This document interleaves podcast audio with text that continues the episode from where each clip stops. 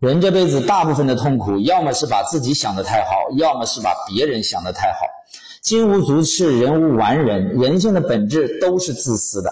所有试图挑战人性的人，最终都会输得一塌糊涂。从小到大，家人和老师呢都告诉我们要以德服人，但是却没告诉我们在什么情况下以德服人。看一个人，不要只听他嘴里说什么，直接看他在钱上的表现，那才是最真实的。终极目的呢，你不是要把自己活成好人，你也不是要把自己活成坏人，而是要活成好人中的好人，坏人中的坏人。谈任何生意、任何合作，直接从钱开始谈，这就是高手。废话、客套话说一堆，却不谈利益的，都是小人。